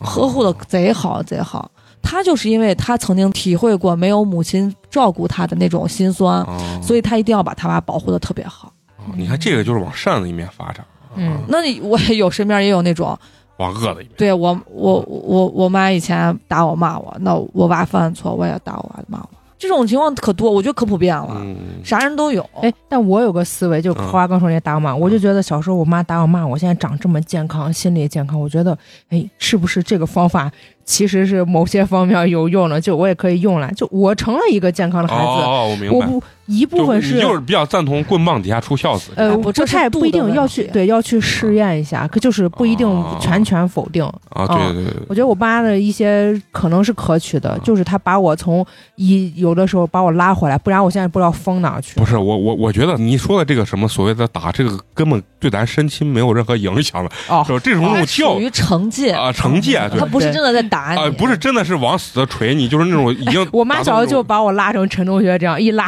给我拖就， 拉成陈同学，然后自己给我安回去，你知道，这都我听我姑他们说啊 那。 那是你身体较弱，啊，并不是他下手狠，你知道吧？因为就是咱可能说的那种所谓的有反噬，那真的是对他小时候有阴影，就可能打鼻青脸肿，就已经能放到现在就已经能达到虐童的这种级别。哎，我们听众应该大部分都简是成年人以上。嗯我最近刚说这个韩国这个嗯全员恶人，我就想到最近看那个《顶楼》，没事 儿了，哎，未成年真的不要看，太那个上头真了。那个真的会就是毁三观三观的。但是像咱们这种心智嗯成熟的成咱年们人，咱们这种已经是没有什么三观的 人， 就只会觉得他是太上头了。啊，对对对，对就是边骂边看，对，边看我边看骂。就最新这一期这小预告，哇，谁都死了，谁都没有死。你们一说这，我都发现每个人再健康的人心中都有那阴暗的小变态那一面，就是即使自己干不出来，自己有时候看别人看还一看很啊过瘾。对嗯哎，爽哎翻！呀，行，咱接下来说一个国内的啊，嗯这个跟咱就生活就比较贴近啊，嗯，就是那个滴滴司机撞死了两个乘客的这个事情啊。你看花花一脸茫然，哦啊，我不知道，也你们都不我也关不心知道这种生死大事，我只知道那个跳车的快那车个跳啊嗯跳车对那个，这个是怎么发生的啊？就是有个乘客打了他的滴滴了，给他发了短信，就说请不要打电话。他比如说定了十点钟，他十点钟去了，人家已经等了十分钟，这个人还没有下楼。嗯然后他因为对于他来讲的话，这十分钟是不是他就对呃影响他的工作挣钱？然后他就没办法，他就打了一个电话给那个人，那个人然后就说马上下来，然后结果那个人带着他女朋友，其实在家里正打牌呢，跟一个朋友一上车呢，这两个乘客呢就骂骂咧咧，就一直骂这个嫌人打电话了。啊、嫌他打电话说影响了他爸休息，他等于在家打麻将。你他妈打麻将都对，这个司机就就操了嘛，说我要等你这么长时间，你他妈骂我。一般人肯定操，就把他俩赶下去了。嗯赶下去的时候，这两个人可能边下车还在骂，嗯，骂的那个人就不行。然后这个时候呢，乘客就关门就走了。这个司机呢，就是一时冲动，把车倒了十米，全速加油，把两个人直接撞飞了。使劲儿怼，怼到墙上了。啊，然后完了以后呢，怼了一下呢，他还没停，然后倒车又怼了一下。 就等于他面前不是路，面前是一堵墙，他直接把那他倒车，他车屁股后头等于倒车因，为当时看了那个报道画面，那个墙是贴那个瓷砖的那个，嗯瓷砖啥跟水泥全都烂，哇，就是全速怼上去的那种。然后他怼完第二下的时候，那个人就就在地上就开始痛苦的喊，这个时候他冷静了，因为当时他肯定是被那种上头，小恶魔给抓住了他的那个命脉了。嗯 然后他下来之后，立马就打幺二零，就就打幺二零，让幺二零过来抢救。然后幺二零来了之后，拉到路上就已经死了，因为你想嘛，连怼两下，嗯全速怼，他一定活不了，女的还在，两个都是吧死了。哎呀，现在警察就把他抓了嘛。嗯啊，大概这个案件情节就是这样。首先，我跟你说一下网上这个评论啊，当然我认为这个网上评论也太过激了。他说他们说这个责任怎么划分？乘客百分之九十，滴滴公司百分之九，司机百分之一。我觉得这简直 这就是事儿没发生在自己身上，这简直就是胡扯。首先说乘客有没有责任，他当然有责任，但他一定不是大头责任。对为啥？骂人是不对，但是他不对的仅仅是骂人，你全危速害生嗯命，你全速怼他。首先说杀人这件事情，他一定是故意杀人，啊激情杀人吧？嗯，他杀人这件事情，你在你放到哪个国家来说，他都是十恶不赦的事情。嗯，他的责任肯定大头还是在司机，啊对那肯定然后滴滴当然有一部分责任，乘客骂街呢，最多占百分之十以下的责任。甚至我认为，从道德的角度上，他占的责任非常大，但是从法律角度上，你说他他能有啥责任？因为他们还没有到互殴的那个，对啊，而且互殴你拿车怼他，那这个性质就变了呀。对，因为你们没有打架，你们只是口角，啊，咱抛去这个案件杀人本身来说，你说这件事情是不是有冲动的成分？当然有。首先，我认为乘客也是冲动的，司机更是冲动，对这两方面都是冲动，对吧？所以说呢，我看完这个新闻之后，咱不聊案件，因为咱也不是律师，咱也不是法呃不太官，懂咱聊不了这个东西。就是想说，咱平常在生活中到底有没有那些你认为确实是你冲动干下了后悔的事情？其实啊，我我有的时候有一个什么样的观念啊，就是比如说夫妻俩或者男女朋友俩。嗯，他冲动的时候你拉他，你冲动的时候他拉你，嗯，其实你气也撒了，但是这件事情也不会太严重。对，我认为这是一个非常好的组合，嗯，你知道吧？对，我当时跟老张，你知道发生个啥事情？就是我开车呢，在那个右拐道上，不是要拐吗？前面是红灯，但是前面有个电动自行车就嘎到我我前头，不给你让，对，不给我就是摁了一下，然后完了以后比较操蛋，然后回身就是反正骂骂咧咧，嗯，然后我就刚开始还很好说话，我就说你你让一下，但是说的是陕西话，我说你让一下，然后回身就骂我，骂完以后呢，然后我就当时砰一下火就起来了，把车门一拉，然后就下来。当时老张也在我副驾驶呢，然后老张呢比我块儿还壮是吧？嗯然后也一拉，跟我一样也要冲去打人家。但是那个人呢，结果一看我俩都下来，故意一看俩男的又高又壮，然后可能拧着这个这个电，人家就跑了。但是你想，我当时在想，如果这个人没走，其实也挺害怕的。嗯你，说没走了，我当时我都感觉就那一两秒就钟，要我上头，我都不知道我打想人了我我能干啥。你说我冲下来干啥？我是不是要把他弄弄翻？嗯 你说对肯定是有这样，而且他后面对至我少一，要指着鼻子骂我一看后面他带的是他他妈。啊！如果我把他弄翻了，是不是他妈也躺地下？他妈如果一躺地下，这老太太嗯再骨骼折啊，事儿就大，万一再说什么脑溢血了什么的，这情况你说我我怎么去处理？对是的，这是不是就是一个非常后悔的一件事对情？嗯其实你冷静下来想，没必要嗯嗯是啊，因为现在真的有的时候你觉得社会上的戾气啊特别重，对有的时候你真的是就是说怂一点啊，其实也挺好。啊对，要就是现在，要么就是那种没有经过事儿的人，会很很对容易就年爆炸；轻，要么就是年轻，因为之前我妈认识一个阿姨，她娃就是上大学的时候，朋友就是同学朋友嘛，约着去 KTV 唱歌，然后喝了酒。这很俗套的电影电视剧情节，就是有一个女孩去上厕所的时候，嗯，那什么走廊里面男的就调戏人姑娘，要电话要啥，那姑娘回去就给她男朋友说，哎，刚才走廊里面有几个男的怎么怎么样，一帮年轻人嘛都喝酒了都喝酒了，嗯然后上头了，直接一群人全冲出去，把人俩两个男孩围着就殴了一顿，然后其中一个死了，嗯，哦然后他娃好死不死是主犯其一，上大哦学判了十几年。因为这种打架不可能判判死哦刑，对嗯，但是你想，一个年轻轻的十二十岁的小孩判了十几年，唉，男孩可惜不可惜。其实那男孩平常挺乖的，啊不是对那种主动惹事儿的，但是就就是因为上大家头在一起，啊窜腾，对他可能就气氛烘托到对那个，地方啊而而且他可能还扑的比较前面，哦，所以他就是主犯之一。啊那个女孩是他女朋友吗？不是啊，嗯是别人的女朋友。你说他倒，你就要他妈的话就说，你说我娃倒霉不倒不倒霉，嗯对，但是你搁咱看。他倒霉啥？他动手，他真的动手了，他真的狠狠的打了人家。年轻，就是现在你们作为成熟女性的代表啊，想想自己的老公或者男朋友，嗯就说如果在外面有人对你吹口哨了就调戏啊，调戏之类你，的你想让你的男朋友或者说你的老公做出一个什么样的反应？其实这个有时候我我作为一个男性，我真的拿不准。那看人，你哥我，我连他看都不会看一眼。他要是再嗯更过分，我就直接打电话报警。我不需要我男朋友做啥，就是哥理性哥哥我是这样子女性的，啊，但是我身边真的有女性会希望她男朋友嗯出头。出口打因一为顿吗我特别讨厌，就是以我现在来说，就是嗯二十多岁、三十岁这种上了班之后，我特别讨厌打架这件事情，嗯我也特别讨厌吵架这件事情，就是跟人起争执这件事情，我就不喜欢。所以我肯定不愿意什么两个人在街上你推推我，我搡你的那种嗯，我不喜欢，我觉得可瓜了。对，那就是成熟了。那那呃，肉葵呢？带一点点一点点恶意，我可能会回应一下，然后就哦啊，你说的没有错，怎样的哦就我就过去。要是恶意比比较很过重分就那种，就就当做看不 见。开车很容易就路怒嘛，嗯就很容易生气。如果说是在路上刮了蹭了，或者是跟人起口角了啥嗯的，我曾经想过，如果出现这种问题，搁我的话，他要是只是指着窗窗户对我骂骂咧咧的，我窗户一摇我也看不见，嗯然后绿灯了我一脚油门我就走了。但是如果就我曾经给自己设想过，啊如果他什么就是比如说那年就是反日游行那年，嗯不是有个男的啊被人拿 U 型锁把后脑把开瓢了嘛？啊！到现在还在医院躺着，啊没人管事故，就人嗯自己自己家里掏钱嘛。我曾经想过，就这种很极端的情况，如果是我，我就一脚油门上去了。就当危及我生命的时候，啊那我也顾不上你啊了。啊进监狱总比进医院强嘛。你哎，你说的这个撞车这件事情啊，我他妈的深有体会。然后是我坐我原来同事的一个车，他是从人家手里买了一个那小跑吧，嗯应该算是，但是也不是特别贵，三十多万。然后路上就有有个人可能跟他有点小飙车的那种情况，嗯，然后呢，最后直接你知道，最后我坐在那儿，我吓我我劝都劝不住，那真的那种真的是比我上头多了。他最后就怼人家，就是撞追人屁股，对追着人家，最后人家不是拐到停车场里面，嗯就想躲开他，他就直接怼到上面，就是直接油门就踩，一直把人往前怼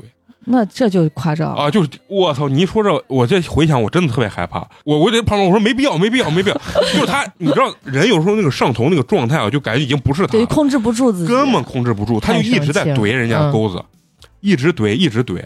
因为那个人是啥？他俩飙完以后停下来，那个人主要是下车之后敲了他的车窗，啊嗯他俩对骂两句，然后那个人你上车嗯想之后咋？你想咋？他先别人家，然后人家就就开到他前头，然后就怼着。你知道我本来就是一个相对比较怂的人，就比较惜命的人吧。你知道在这个车上坐我有多害怕？哦，就怕把你怼出个啥。 我这太害怕，我都是想说你是把我是先放下去，我给你报警，你俩随便怼，嗯，对，真的是太可怕。他就得亏他还不是那种真的不要命的那种就油门那踩很深的啊那种，，他是啥？就是最后等于贴到人家屁股上，车尾尾上，就往前顶然啊啊后往前顶，就那种。他不是说跟这个滴滴司机一样，最后十米对往后叭怼往上怼，那气囊估计都出来了。这个情况其实也也特别可怕对，挺害怕啊的。这种在路上飙车的我也遇见过，特就别可是怕，互相别有的时候你啊，你不小心可能把它别一下，嗯嗯那我你给我按个喇叭，我就给你让了啊嘛。啊！有些人，尤其是年轻男士，对啊，他一看你是个小姑娘，一个人开车，啊他就觉得自己长得不行，你知道吗哦？他就不停的在我前面踩刹车嗯，一直想想让我追他尾嘛。啊然后我一看他有病，我就换个道就开，我就离你远一点嘛。嗯然然后后他就他别过来，嗯他就换道，就一直反正非要开到我前面，而开贼慢，不停的踩刹车，不停地踩刹车。我那天骑电动自行车，后面有个那人骑的那不知道那啥牌子，那小牛嘛还是啥，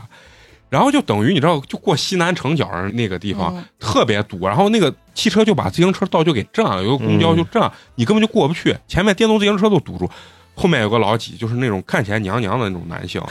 然后完了以后在后面就是不停的摁，我就听后面一直有人嗯摁，然后摁摁摁，刚开始我没回头，摁了一点儿，然后我就一一回头看，然后是个男的在那摁， 关键是他就在我钩子后头摁，然后就肯定是摁我嘛，然后我直接转头回来，我说来，我说来，我让你在前面来，你走，你看你能走不走？然后我他就走到我前面，然后我就在后面一直摁他，我说走走走走走走走走走，我一直让他走，然后完了以后车一通，你知道吧？然后他嚓，然后他就往前走了，然后我就跟他后面。然后本来我就想着，那就那也我也气儿也撒了，对吧？他也没跟我对骂，主要是他人家没吭声。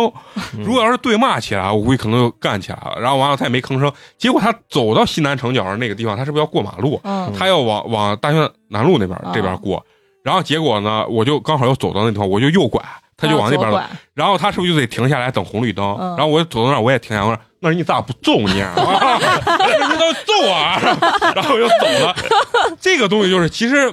没骂起来，没打起来啊，当当然就没事儿。但是如果真的对方也是个硬茬儿，两个人肯定就干起来，嗯对？吧？如果你再干不过对方，啊人家把你打个好点儿，嗯，虽然能赔点儿钱，你下半个划不来下半年的这个生活费出来，但是对。你想想也划不来。我我见过那种在嗯川流不息的马路之中，俩人在路当中把车停下来，然后就开始打。哎我也我见过这种我也的见过。嗯，嗯然后呢，其实你说除了开车呀、或者啥在路上这些啊，我小时候我上高中的时候就干过一次事情，我怼老师。我们那个老师他年龄感觉更年期，啊给大家发作业呢，人家就是这个姑娘交作业了，嗯但是发的时候没有人家姑娘作业他。非说人没交，，人家姑娘就站起来说：“哎，老师，那个我那个作业我交了，咋没有？”然后他这样啊，你交了我那没有啊，我咋知道你有没有交作业？你没交作业就没交，你就你就就是这。 然后这那姑娘又快快哭了，你知道吧？当时我是班长，你知道吧？然后我就站起来，我说：“老师，人就问一下你作业到底在哪儿，你跟人家喊啥？”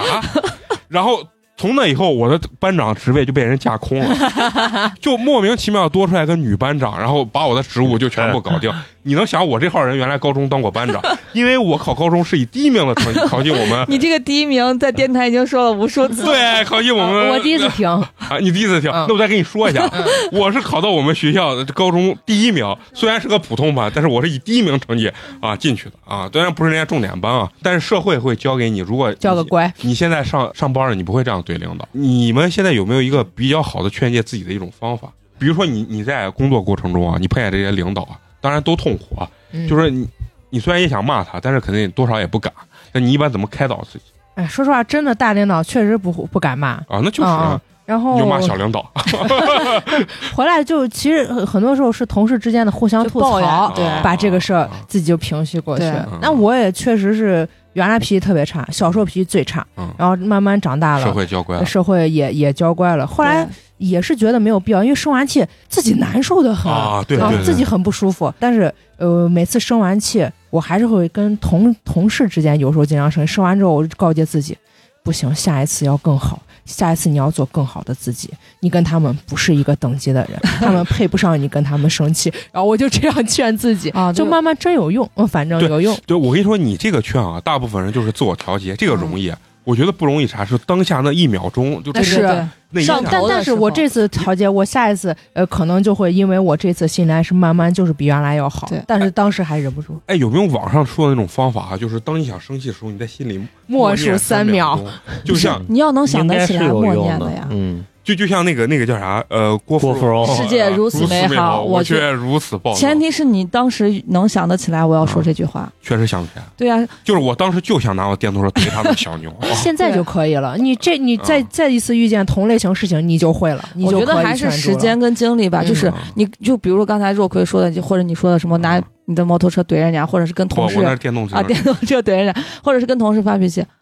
我从上班到现在，我没有跟任何一个同事起过口角争执。我刚开始可能偶尔还跟某一个人抬两句杠，啊。后面我连他理我都不想。那我觉得像他说就是，我是那种就有点看不起你，我这懒得跟你说话。对你这样想其实也挺好的。他这就有点啥，就是经过几年的上班就是修行了，你知道吧？所以我觉得可能是折不是磨。咱们平常就是像你们放有寒暑假的，到时候去终南山拜拜高人， 在山上住一住，把自己心性磨一磨。其实有的时候也对挺我好现在，我以前啊刚上班的时候跟学生脾气也不好，就是学生有时候犯错，我会非常生气，就是在教室拍桌子那种。嗯哎，但是我现在根本就不会。哎，你你说作为作为老师啊，就是说对学生的这种比较暴力的生气的情况下，你们生完气是不是有时候也会后悔？非常后悔啊，同意。呀，你一说这，真的我嗯想起了我那小学的时候，到四五年级换班以后，那个老师就是更年期，然后进来之后抠着鼻孔骂着我们。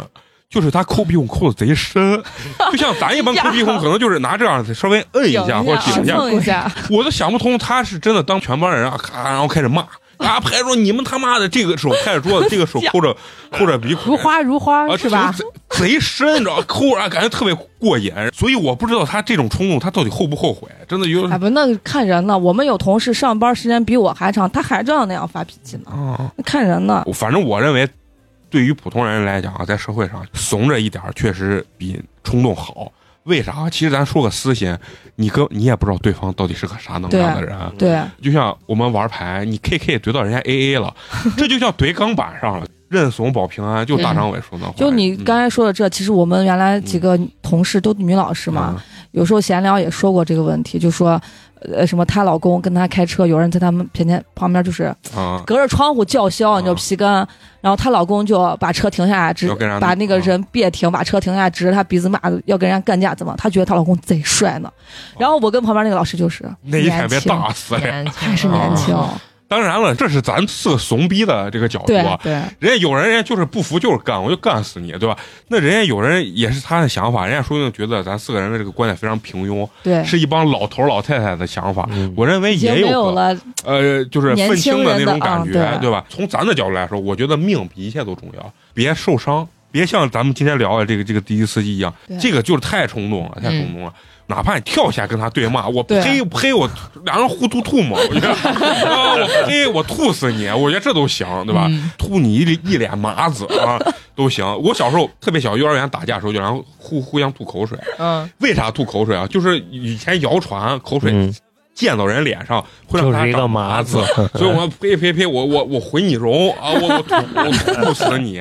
小学就是这，你知道吧？我觉得有时候你想想，用小学这方法也挺好。你真的呸呸两下，估计对方都要笑了。咱刚刚说玩笑就是到终南山什么修行啊，其实你有时候在家真的冥想这件事情啊，就像那个郑钧儿不现在最爱干冥想这件，嗯，我觉得这件事情肯定也有用。你要想磨练自己的心智，你的你的这个状态，情绪嗯，当老师，当小学、幼儿园老师，嗯三年给你磨平了。对对，啊你是你对孩子磨平了，你架不住你外面有人给不你摁喇叭，，你出去连话你都不想 说。做这个电台对于我来说也是释放的一种渠道。对，这说完了，可能脾气就更好一些了，就不想跟人说话。咱每周这么聊，这么聊几个小时，然后我我见了肉葵，见了谁，我还能聊，我这 我我一直说，然后可能别人说，我操，这逼咋这么能说，是吧？ 啊、所以说这是一个一个释放的渠道，所以人也要找到一个对情绪疏导的一个窗口是对的，啊、嗯不能憋啊，嗯，就不是一能个憋，不能憋，所以尤说其女的真的不能憋。我退一步，天啊哎，什么什么，退一步海阔天，空不是嗯退一步，乳腺增生，进一步，呃，甲状腺结节。这 啥鸡巴怪话 哎，？不是，老师都是这毛病是真的尤其乳腺女增性生、甲真状的腺结节，这老师通病。我觉得就是女性哭啊，包括诉说啊、倾听这些事情是好的都基础，对啊而且有时候脾气要发出来了。对，嗯，行行行，咱们这个抒发这死人的这些新闻咱就不说了啊，嗯咱说点儿更跟咱身边比较贴近的这、嗯这个新闻啊，就是因为前一段时间不是三幺五嘛，那个晚嗯会、晚会不是公布了好多品牌，还有我的老单位。嗯嗯对，英菲尼迪啊嗯，那个 4S 店的场景我相当之熟悉啊。但是其实呢，我作为原来作为汽车销售，我是真不懂车，我根本不知道车这怎么换热，到底要多少钱背台词，啊。然后上面我印象比较深的啊，就是那个修手表，没毛病小修，小毛病大修，嗯，就是这样一个情况，对吧？因为为啥我说对这个印象特别深？因为车嘛，咱也买不起英菲尼迪。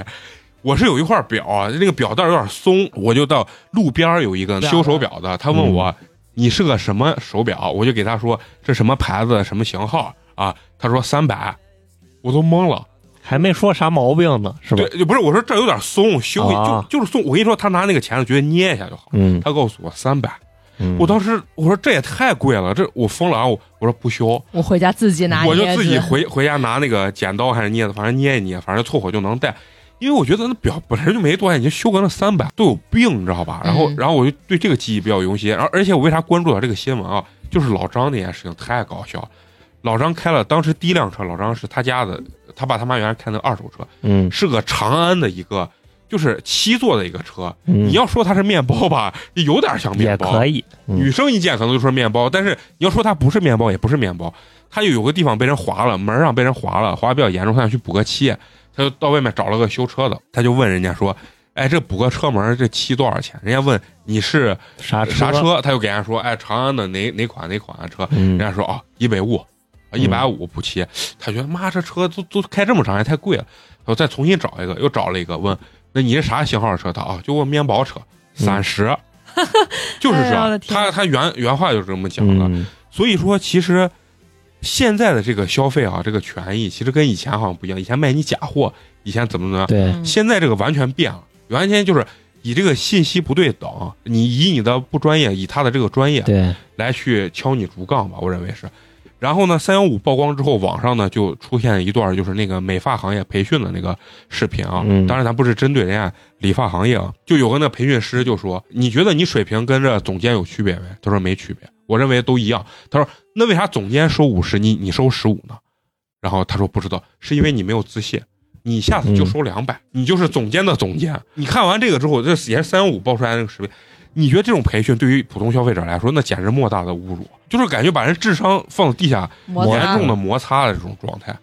就我觉得现在有很多行业啊，真的就是这样培训自己的员工因为有些怎么行能业是特别虚的，啊，卖出更高的对价格。啊就像最初的时候，我们原来当汽车销售的时候，内训师我们要卖什么东西？卖汽车装潢、贴膜、啊嗯脚踏板这些东西，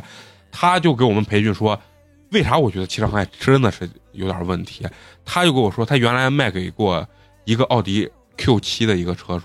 卖了一套贴膜，卖了将近四万块钱。嗯，他说他就差说那个玻璃贴膜能防 弹。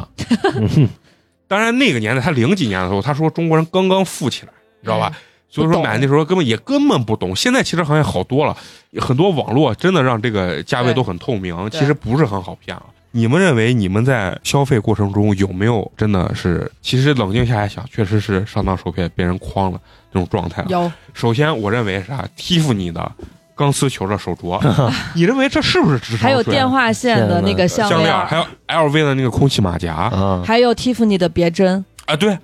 就你你认为这种东西是不是一个智商智税？商税啊。嗯就是咱们在生活中肯定交过很多智商税的这个东不西好意思，蒂芙尼这些东西我都没有听 说过。啊。我们都是在热搜看到对的。，我从小呢，我认为我我被智商税了一回是啥啊？就你们现在想想，你们觉得很有共鸣，就是电视答题赢两百两百元现金奖励那你个。居然会相信这些事情？那我小学的是假的吗？假当的呀然。是假的，我从来我我长这么大一次都没有。我跟你说，啥，他是啥？咱平常比如说打电话一分钟两毛，他那个打电话一分钟两块，嗯，然后你接进去之后始终接不到人工，就说一直在排队，一直在排队。就是他电视上出的那个题非常的简单，就是你说这咋可能有人答不对？这也太傻了。然后结果就是答不对，然后就就引诱着你，我就打过那个，呃，十分钟吧还是二十分钟，反正花了几十块钱，连人工台我都没接进。嗯这绝对，我后来长大之后我才认为这就是智商税。我倒不是智商税啊，但我就我就是被骗了。嗯就，小时候不懂，我们同学有个男孩戴了块表，然后我就觉得人家表挺好看，我说嗯借我戴一戴。我以为小学就是小孩十来岁嘛，我觉得就是那种，我以为是那种时装表，那会儿对牌子没有啥概念。然后人家表上有一个鹰，啊，玛尼的表，嗯然后男孩的表我戴着不是可松了嘛，然后在胳膊上晃荡，磕了桌子上，把那个鹰磕掉了，磕松了。啊，我就说那我我就不好意思，我说那我拿出去给你修一下。人家娃就不想让我给他修，就赔就是他可能不是人家拿到售后去就给人家修了，哎啊我拿出去给人在外头那小店儿修，啊但是他不好意思说，他可能觉得伤我面子啥的，嗯我就拿出给人家在店里头了修，嗯，修完表坏了，然后我就修完我我拿回去还好着呢，就就我拿到手上是好着的，然后拿回去就坏了，就不走了，嗯那就是我估计被别人把机械东给西拆换了了啊，然后我就不可不好意思跟人家说，然后我说那我给你再修一下吧，他说不用不用，我拿到售后去我自己修，我都上了高中了大学了，我才就是可能午夜啊梦对回才知道意识哦那，个那是是阿玛尼的表啊，我一直以为那就是个普通的表。啊哦，还有就是我跟陈同学都被骗了，啊，啊我俩在陕西交警公众号推送的啊一个购油卡的平台。啊买了加油券，几千块钱吧，啊，现在用不了了，也不退，也退不了哎。我好像听我同有学假也有行反映有过，啊刘很家多祥人用，为为哎啥？但是他有有的人说最后投诉投诉退了，呃，可慢慢了，慢慢退一了，天就只退跟两百，小就跟小黄车是一样的嗯啊。就现在是那这也不能说这不能叫骗骗吧我觉得这就是嗯上当不幸，啊，就不就信早屁了嗯对就是经营不善。哎呀，你说到这小黄车，我好像之前也有过什么，你有但押我金现在吗都不用了。你放我好心，像你这辈子是没戏 了。你再哦哦，再那我也向不用看了哈。再向天借哦五百好的好年，的，哎，那你们觉得就像就刚我说的什么蒂芙尼的那什么钢丝球手镯、LV 的嗯空气马甲，就作为女生，你们认为这种东西是不是智商税？不是愿者上钩嘛？对，我也觉得这这不叫这智商这这不税叫智商税，这能只能说有这几种品牌情价况值嘛，对哦一个设计就师是的我咋觉得价值这属于智商税？就是他们靠的一种就是圈层文化吧。这是你与别人消费认知的不不同这不是人家商家在可能人家骗你。觉得我买个这啊对四四万块肯钱买定不个是这，骗啊！就就跟我四十块钱买个猪蹄儿是一个道理。哦，就人家觉得我买个这四万块钱，这就不是个太大的钱。这个东这些东西啊，有点就它吹出来，我不知道我理解是不是有偏差啊。它是跟现在这个网红文化也是啊对接是的，因为很多网红他买回来，他不是为了我要戴它，啊，商家推出这样的产品了，我为了有热度博取噱头有哦热度，我把它买回来。那你难保商家推出这种商品的时候，不是针是对因这为个啊，他们会买这样的东西，所以我才要推这样的我东明西。白，就是现在有一些打假博主啊，人家有一些产品就是卖给打假博主，我就是假的，就是让你买回去就是验的，就是开箱验一下，对，我就卖给你们这些人就够了。嗯，当然，你说他东西的价值本身肯定是不值这些钱的，啊，对，但是他把这个东西炒的这么火，那他炒这个东西的这些资本呀、或者啥，其实可能也远远大于你像那些呃高呃奢侈品，它都有配货啥了，很多东西，嗯它很多东西卖生产出来就不是为了卖的，它就是为了配货的。就是消费这儿，我就我这个我一聊到咱消费这儿，哦我普就通感觉人就没办法理啊解对这些东西。就是我觉得你们也理解不了我的消费，就贵了都是智商 税。哎，那我肉理解魁，那你你感觉你有没有就是交过这种所谓智商税，或者是感觉被骗到我好嗯像印象中没有，要不然有我忘记了。啊？那一般说或者没不觉得，对，嗯一般说没有的，那就是你你你最后骗了都没发 现，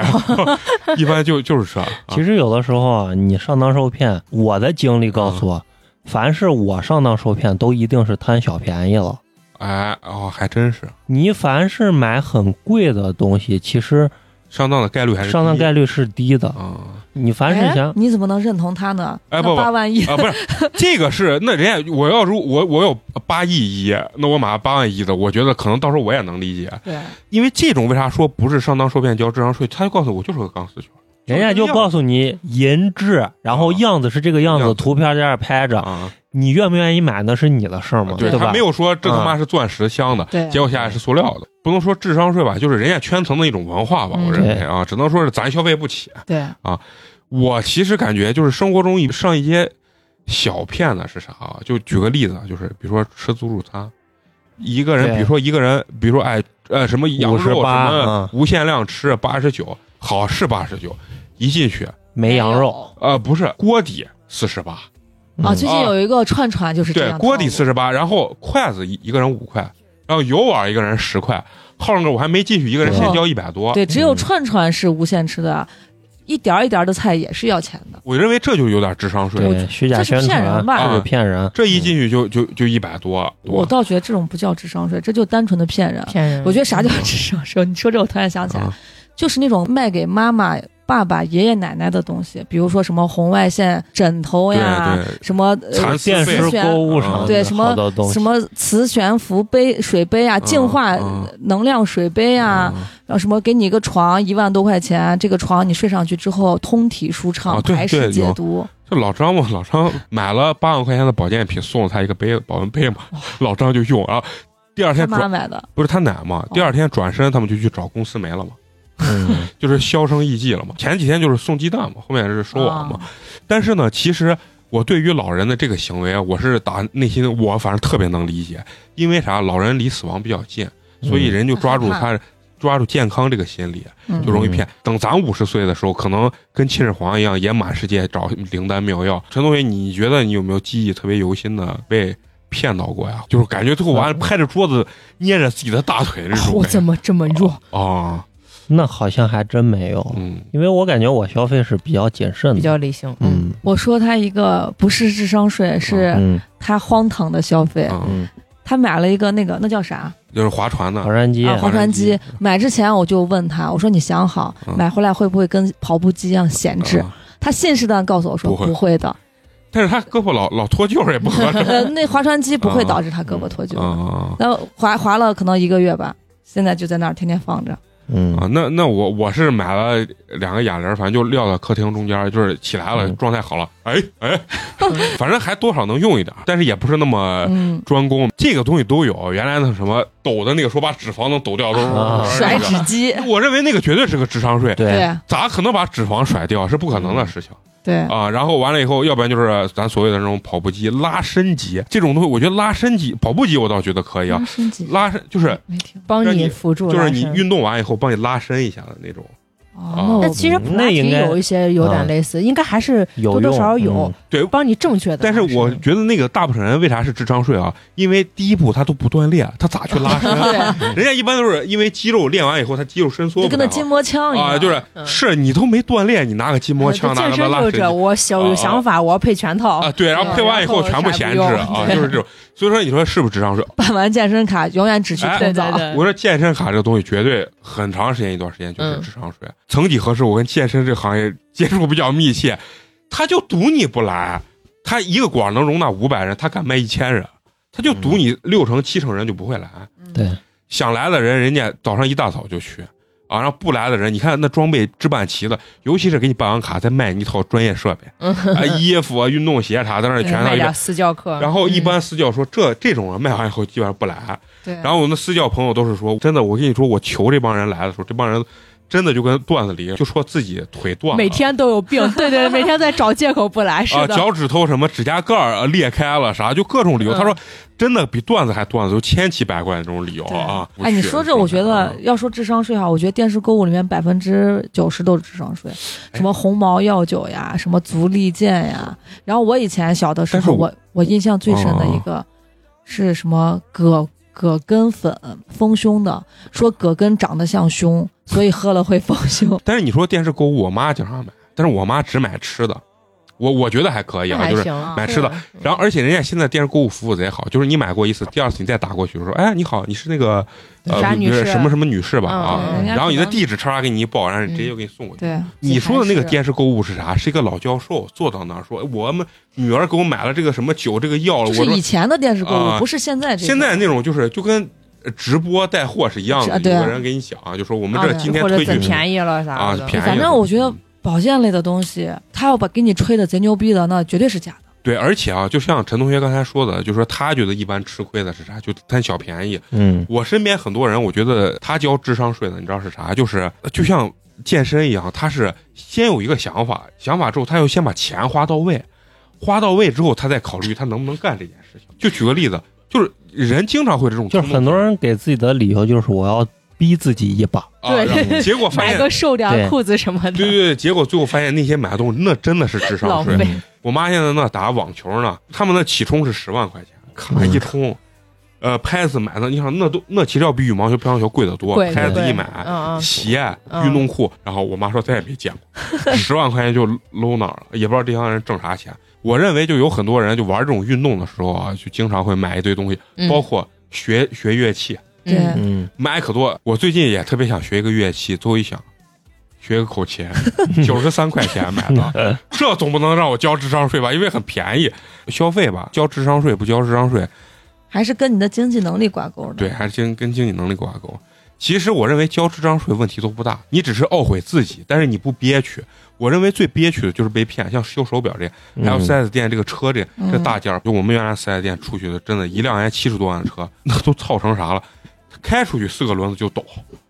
然后就就不平衡，怪修了一次，人家开出去两个月又抖，好像就是事故车给人家一收拾啊也不卖是出去呃，就不是事故车，其实 就是原厂就是无人原提厂就是有残次品，啊，其实这种事情我是，我到现在都没理解。你就把人家车抽回来，重新给人家辆车，把这个车退回给厂家嘛，要不然让厂家给你赔钱。因为你们生产的车有了问题，为啥要 4S 店来承担？其实我是理解没理解这个问题。啊反正这每年三幺五都有，像那哪个有汽车可都能有。他们知道嗯是残次，买回来就便宜，然后他以原价卖出去，他们中间赚了钱。其实理论上是不可能，为啥不可是能吧？因就为是出厂的肯定都是合格产品，合格产嗯而且我跟你说啥，哦就像英菲的那个，它以前没有国产化的时候，全是进口的，嗯它车它根本就见不着，哦，直接它它车全是从海上运了好几个月，嗯，然后运回来，知道其？实是厂就是企业在压榨 4S 店，呃，对，就是对，就是工厂在压压榨 4S 店，就是比如说我这个品牌在压榨 4S 店，但是我特别不理解是 4S 店为啥不能维权去告这个厂商？就我把车收回来，确实是你生产有问题，那不是说我销售有问题胳膊拧不过大嗯腿。告告赢哦一次好，我以后也他也代别理卖不了了。嗯了，对那那也有可能是这个原因。嗯所以说，就最后导致到其实很多东西啊都是消费者的对东西。然后你看，包括之前有什么大众断轴、什么漏油嗯，烧机然后油这回闹最严重的那个奔驰也是啊，就那个女的一，枝星站在车门上喊，对，然后这回三幺五报的那英菲，就是其实跟牌子我觉得没有关系，因为你生产这是小概率事件就。小概率事件，它一定会有这个东西。那么你你说作为咱但们是消费者，怎么问题就是小概率事件，你要是妥善给人处理了，咋处理其实就没有这些问题了。消费者的诉求无非就是一退，要么退钱，要么换车，对你给我一个好车就行了。没有人狮子大开口说假一赔十，就对人家的诉求其实很合理，只不过就是不管是 4S 店还是呃企业，给人家没有我觉得妥善解还是要决这个事情积，极配合是啊积极配合。我觉得还是店大欺客。我其实因为了解四 S 店，四 S 店就是夹在用户跟厂商中间，对其实他说话不算数。嗯，但是呢，四 S 店就有一个问题是啥？我们叫销售顾问是为了卖车，还有一个叫服务顾问。嗯，或者是事故顾问，他们就是啥，就是你有事故，你的车拉来之后，他给你检查说哪该保养，哪该换了。嗯，其实有的时候，比如说刹车片儿没有必要换，现在但是有一定磨损，但是其实没有必要损。他说姐该换了，嗯然后就得换。你说这是不是一种消费权益的这这个侵害？我认为对，也就化妆是品、护肤品，其实在这方面的特别深。呃，也也水也很经深常会这样的。比如嗯说，以前呃很简单一个例子，以前涂爽肤水的时候，就那个嗯水的时候，啊你就直接倒到手上或者喷到脸上，啊直接一拍不就行啊了？啊现在讲究要用化把化妆水倒在化妆棉上，用化妆棉呃轻清擦前全啊脸，说是可以二次清洁，对其实就是为了让你的化妆水用的快一点。啊，对呀、然后还有的人，比如说我是觉得这个你我相信这个啊。对你的乳液或者你的呃霜，呃你必须用的，还有精华，你必须用一次用几泵以上，就摁几下，啊，那个量抹到脸上才有用。如果你买一瓶精华，你用个半年，别没人用可能呃嗯本来说你两个月用完，你可能很有效，你夸夸夸用了半年一年，你这瓶精华相当于就白买了。就诸如此类的意思，就是让你啊把它快点用完。很多化妆品、护肤品会有这样的套我路。我就难道我就是被洗脑那一那一波吗？嗯但你看我你就刚觉说得我没有交过智商但我税。确实觉得用啊的就是用到足够的量才行，你用少了真的没有用。但是这个少就是和足够是对，呃他那有我一个就是我没有听说过按多少，但我又觉得我把自己的脸敷完了就够了。啊，其实对于消费者来说啊，你能看见的东西相对来说还不是那么容易上当受骗，因为我们曾经也交过那种稍微有点问题的车，它是白车，侧面的其实我没有看出来。那是我交的一个车，然后人家客户呢绕了车一周，他叶子板后面那有一片是发黄，就你不仔细看，没在阳光底下看看不出来，我确实是没看见，人家就就说那肯定不高兴。嗯最后呢，解决方案就是给人家赔了一部分钱，啊，其实那还行。其实很不严重，但是呢，你你给他叫新车有那么一点瑕疵，人家这就肯定不不高愿意，兴所以。你就给人家补偿一定，人家就能拿走。对，但其实这种东西，包括那个四轮定位不稳啊，或者啥，这种东西对于我觉得对于客户来说还是好解决的，是我可以发现它有问题，对，然后我去可以申诉，不管说目前申诉的途径或者怎么样，最次咱能闹吧，咱能站到他四 S 店门口喊吧。但是最害怕的是啥、就是要命啊！最害怕的就是说你看不见这个东西，车内部有些东西是看不见，你根本不知道啥原因。嗯有一天刹车突然就失灵了， 这种事情其实很可怕。嗯对，所以说，这个呃售后顾问就切住这一点，就告诉你说，哎呀，刹车片该该换。换了。你说他该不该换，也不能说他完全骗人，他确实是有一定磨损，你换也行，但是其实大概率是不用换的，然后你还能接着用。你像我，我这车这么长时间也没换过刹车片，包括那个变速箱油，我到现在为止，我自己感觉变速箱油就不用换，但是我自己认为啊，嗯，但是呢，现在的概念就是什么几年几万公里要换变速箱油啊，其实有的时候我认为是真的没有必要换你。最基础的，你要跟着买的这个东西的保养手册去保养嘛，对对吧？你盯住你的保养手册，那厂家出厂的对时候告诉我，我就这么干，就是凡事你自己还是得操个心，对你还是得懂点儿，你对不能说我啥都不懂，我去了人家说换，那我又不知道该换不该换，那那你只能大概率你就会啊换。嗯，你看陈同学相对来说，我认为他吃亏可能性就比小较一些，嗯因为他懂得面儿比较宽。像陈同学这样方法，其实我觉得也对的，就是说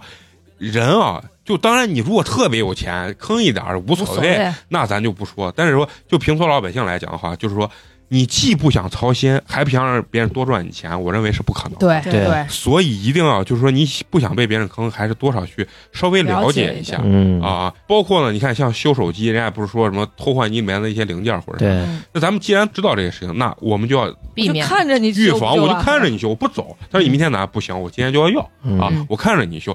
说难听的，我就明告诉你，兄弟，我也知道，我也害怕你换我东西，我就明跟你说对也无所谓。嗯，我也没理由要相信你，对吧？嗯因为我也不认识你。但是肯定有人会说，那这个话咱说的就不对了。那别人服务于我的时候，为啥我必须得懂，我才能不上当受骗？这个话我觉得说的也没错。但是有时候回身想一下，你在于你的某个懂的领域里，你服务别人的时候，你有没有想多赚别人的钱？你也有，人都嗯不一样想懂了，那你就做好承担不懂后果就行。啊、我觉得也有。当然，就说那最好的理想状态，当然是每个人道德素质都极高。啊就是你是、嗯你像个傻白甜过来，他也告诉你，哎，这不应该换，这不能多掏钱，这在外面买这个零件其实就三十，你别在四 S 店买啊。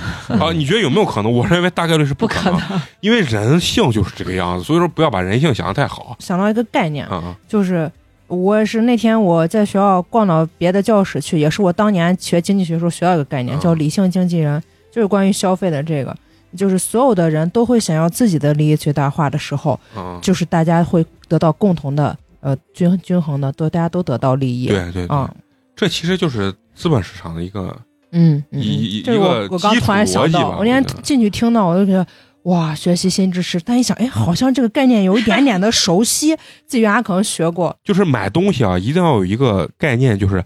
嗯，人家做生意是要挣钱的，不可能赔本儿，嗯是不可能赔本对的。对对，你不能从人家脚后跟上去砍一刀吧？是你让啊，让人家倾家荡产，为了你的利益最大化，这个事情对啊也要想明白大家都好。行，聊的时间也非常长啊，那行，咱这期就先到这儿啊。最后还是非常感谢这些一直能收听咱们节目的这些朋友啊，你们对可以多提供你们宝贵的这些意见，嗯，好的也不好的啊，不好的对我们尽量就不听啊，嗯 好的我们尽量就坚持，好不 好？好对啊的，快到小升初了，有啥小升初的疑问也可以私信问一下我，啊，我尽量解答。听咱的节目到底有没有孩子？他们都有吗？群里头都有呢。哦，研究生考试的成绩也出来了，啊准备开始复试了。有什么问题，请不要私信我，我也不 太懂。那咱都在那儿放空屁呢，在那儿是吧？啊，最后还是要说，我们的群里的氛围是非常开心的啊，嗯所以说喜欢我们呢，可以在群、啊里可以获得很多的知识。哎，对，可以关进注群，我们的微信公众号“八年级毕业生”，之后在下拉菜单中点击互动，加我们的这个微信小助手之后呢，他会将你拉到我们的官方粉丝微嗯群信中，群里了啊，然后和大家进行一个深度的交流。嗯啊，好，那本期咱们就聊到这儿，下期咱们接着聊，拜拜。拜拜。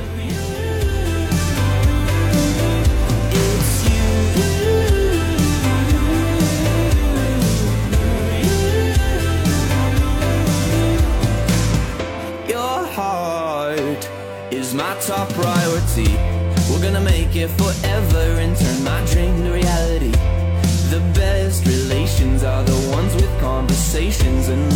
each other's language of